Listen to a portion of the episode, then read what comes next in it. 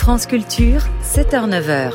Les matins du samedi, Quentin l'a fait. Et dans la transition de cette semaine, nous nous intéressons à un livre. Son titre, Le vivant et la révolution, réinventer la conservation de la nature après le capitalisme. Ses auteurs, Bram Bucher, politologue, et Rob Fletcher, anthropologue de l'environnement.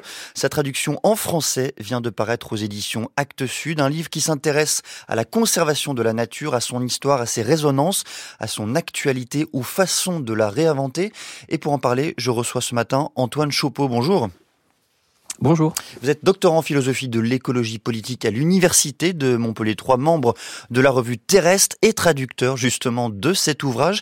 Et pour commencer, comment est-ce que l'on définit la conservation de la nature? Eh ben, c'est tout simplement l'ensemble des pratiques, des politiques publiques, euh, etc., qui permettent de, de défendre, de mettre en protection euh, des pans euh, entiers d'écosystèmes. Et euh, cette conservation, elle a toute une histoire sur laquelle on va revenir. qui qui traverse, qui croise les questions de pouvoir, d'économie, d'industrie, et, et, donc en fait c'est l'ensemble des, des pratiques, des activités pour protéger la biodiversité. Vous le disiez hein, dans cet ouvrage euh, intitulé Le vivant et la révolution, Bram Bucher et Rob Fletcher, les deux auteurs, reviennent sur l'histoire de cette conservation. Ils mettent notamment en lumière un pan de la, de la conservation qu'ils nomment conservation dominante. Est-ce que vous pouvez nous expliquer de quoi il s'agit? Oui, en fait, la conservation, c'est pas quelque chose de récent. En fait, c'est c'est une activité qui euh, a au moins euh, deux siècles, qui commence euh, avec un modèle aux États-Unis qu'on peut appeler le modèle du parc forteresse, où on a les premiers parcs nationaux, notamment Yellowstone, qui va servir euh, euh, de, modèle, de paradigme comme ça, qui va être étendu peu à peu à l'ensemble du monde, où l'idée euh, à la base c'est de protéger de grandes étendues vierges, qu'on va appeler notamment la wilderness, donc cette nature sauvage qui n'aurait pas été touchée par les humains. Or, on, on sait que c'est faux puisque ces grandes étendues étaient habitées de longue date par des populations autochtones. Et en fait, cette conservation dominante, elle, elle a à la fois servi de euh, de contre-mouvement euh, à une destruction euh, des, écosystèmes du fait de l'expansion du capitalisme. Et en même temps elle elle n'a jamais été mettre en question enfin très rarement mettre en question l'ordre capitaliste. Et finalement cette conservation ce mouvement de conservation a servi à, à, séparer des pans entiers de nature pour une certaine élite et une, une récréation de loisirs. Euh, tout en euh, étendant les usages de la biodiversité au service de la croissance économique. Vous l'avez évoqué, Antoine Chopeau, euh, ce qui structure, ce qui marque euh, cette conservation dominante, c'est d'abord et avant tout la séparation physique entre la nature et la culture, mais c'est également, expliquez-nous, sa séparation métaphysique. De quoi il s'agit?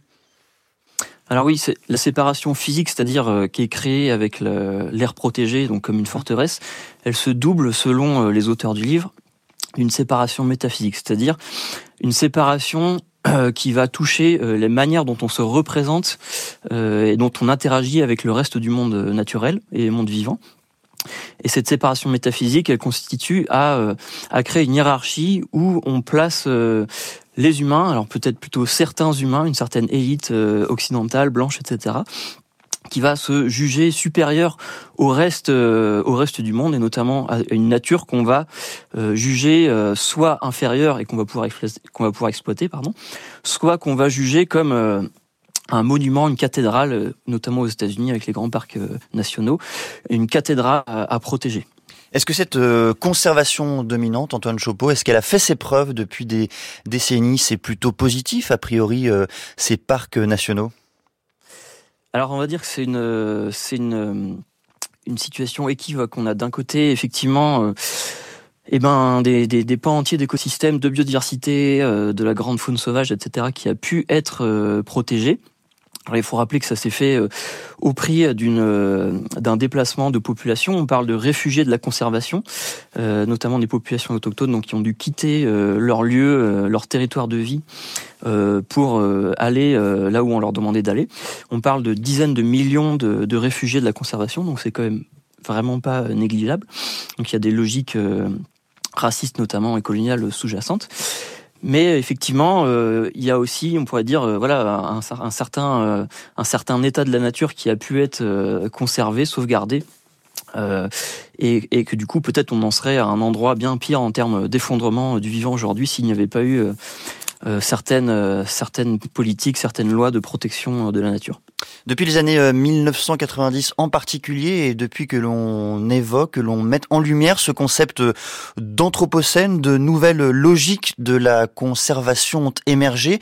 Est-ce que vous pouvez nous expliquer lesquelles, Antoine Chopeau Oui, bien sûr. En fait, en réaction à euh, cette conservation euh, dominante, euh, les auteurs du livre diagnostiquent au moins deux grandes stratégies, que serait d'un côté la nouvelle conservation et de l'autre côté le néoprotectionnisme. Alors sur un premier volet, la, nouvelle conservation, en fait, ce sont alors c'est vraiment ça vient des milieux plus scientifiques, des conservationnistes, des gestionnaires de parcs, etc qui vont euh, en fait critiquer cette séparation euh, physique et métaphysique des humains d'avec la nature et qui vont avancer euh, au contraire des idées sur le fait que la wilderness, ces étendues de notre nature sauvage et vierge, n'ont jamais existé et que finalement nous, nous, ne, nous ne pouvons vivre qu'au sein, qu'au sein de, de, de, milieux où nous sommes vivants parmi, parmi les vivants. Et en fait, cette nouvelle conservation, euh, elle, prend acte de l'Anthropocène en disant finalement il n'y a plus de nature, il n'y a plus qu'un jardin planétaire à jardiner. Et euh, voilà. Et en fait, euh, à cela répond une, une autre position tout aussi radicale, mais qui va elle insister plutôt sur une forme de dualisme, qui va insister sur le fait qu'il faut maintenir des distinctions fortes entre les humains et la nature sauvage, parce qu'on est dans une dynamique d'extinction du vivant. Je rappelle que euh, il y a probablement un million d'espèces qui euh, vont disparaître si rien n'est fait. Donc on est dans des dynamiques d'effondrement beaucoup plus rapides que les dynamiques euh, naturelles. Et ces chercheurs, ces scientifiques néoprotectionnistes vont dire en fait il faut continuer, il faut massifier les aires protégées jusqu'à protéger par exemple comme Edward Wilson le faisait dans son livre First, euh, la moitié de la planète, il faut protéger euh, une moitié de la planète, la réensauvager pour lui laisser toute la place pour qu'elle se répare. Et donc on a deux paradigmes tout à fait opposés qui prennent acte chacun à leur manière à cette nouvelle situation de l'Anthropocène. Alors les deux auteurs de cet ouvrage intitulé Le vivant et la révolution, réinventer la conservation de la nature après le capitalisme, Bram Bucher et Rob Fletcher proposent eux un nouveau modèle de conversation, de conservation, c'est la conversation conviviale. Est-ce que vous pouvez nous expliquer Antoine Chopeau dans cette conversation de quoi il s'agit justement? Eh bien, effectivement, l'alternative que proposent les deux auteurs, alors ils s'en tiennent pas une, une critique négative de ces deux paradigmes que sont la nouvelle conservation et le néoprotectionnisme. En fait, ils s'appuient sur euh, alors euh, euh, leurs nombreuses années de recherche. Donc, ils sont anthropologues et spécialistes des politiques de conservation. Et, en fait, fort de leur enquête de terrain, ils arrivent à donc à des critiques radicales de euh, la nouvelle conservation et, de, du néoprotectionnisme, dans la mesure où, pour eux, euh, elles ne sont pas assez radicales, justement. Elles pointent euh, des failles de la nouvelle conservation, donc son dualisme, nature-société pour la nouvelle conservation, ou bien son, son, son, appui ou son, son, sa capacité à ne pas critiquer le capitalisme pour la nouvelle protection, le nouveau protectionnisme, pardon. Et, et en fait, euh, l'alternative de la conservation conviviale, en fait, pour les auteurs, ça va être de défendre une conservation qui sera à la fois post-dualiste, c'est-à-dire euh, qui, euh, qui serait héritière de la critique du grand partage nature-société, mais qui serait aussi post-capitaliste, c'est-à-dire qui serait critique de la manière dont la conservation a accompagné jusque-là la croissance capitaliste. Alors même que finalement, de nombreuses études le montrent aujourd'hui, c'est la dynamique de croissance économique infinie qui est à l'origine la cause principale et radicale de euh, l'extinction, euh, la sixième extinction en cours et de la crise de la biodiversité actuelle.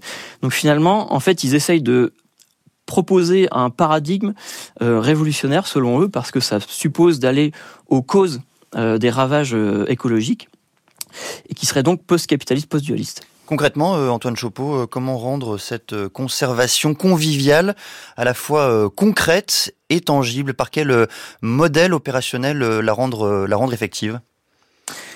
Alors c'est un, paradigme, un modèle qui, s'inspire de, beaucoup de mouvements déjà en cours. Donc ça se prétend pas du tout quelque chose qui sort de nulle part. Ça s'appuie d'une part par exemple sur le, le réseau des APAC, donc les aires protégées les aires du patrimoine autochtone et communautaire, pardon, qui sont en fait euh, des aires, euh, des zones de biodiversité gérées par les populations euh, et les communautés autochtones elles-mêmes, c'est-à-dire autogérées.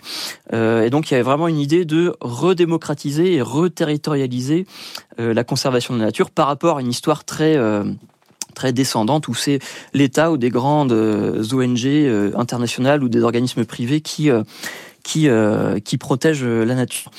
Ensuite il y a euh, une volonté de s'inscrire dans une démarche de décroissance.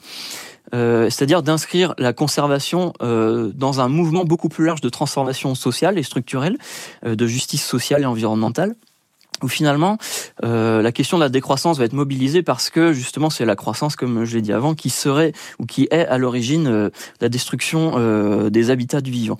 Et en fait, la décroissance pour ces auteurs suppose, dès lors qu'il n'y a plus un taux de croissance positive notamment pour financer la conservation et les, parcs et la mise en place euh, de, mesures de protection.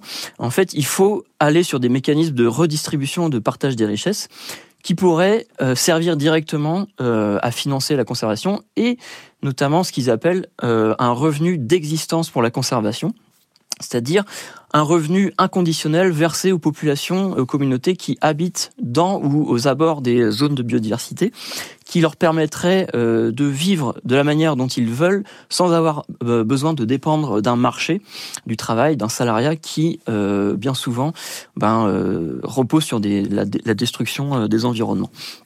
Merci. Pardonnez-moi, mais oui, je vous laisse terminer.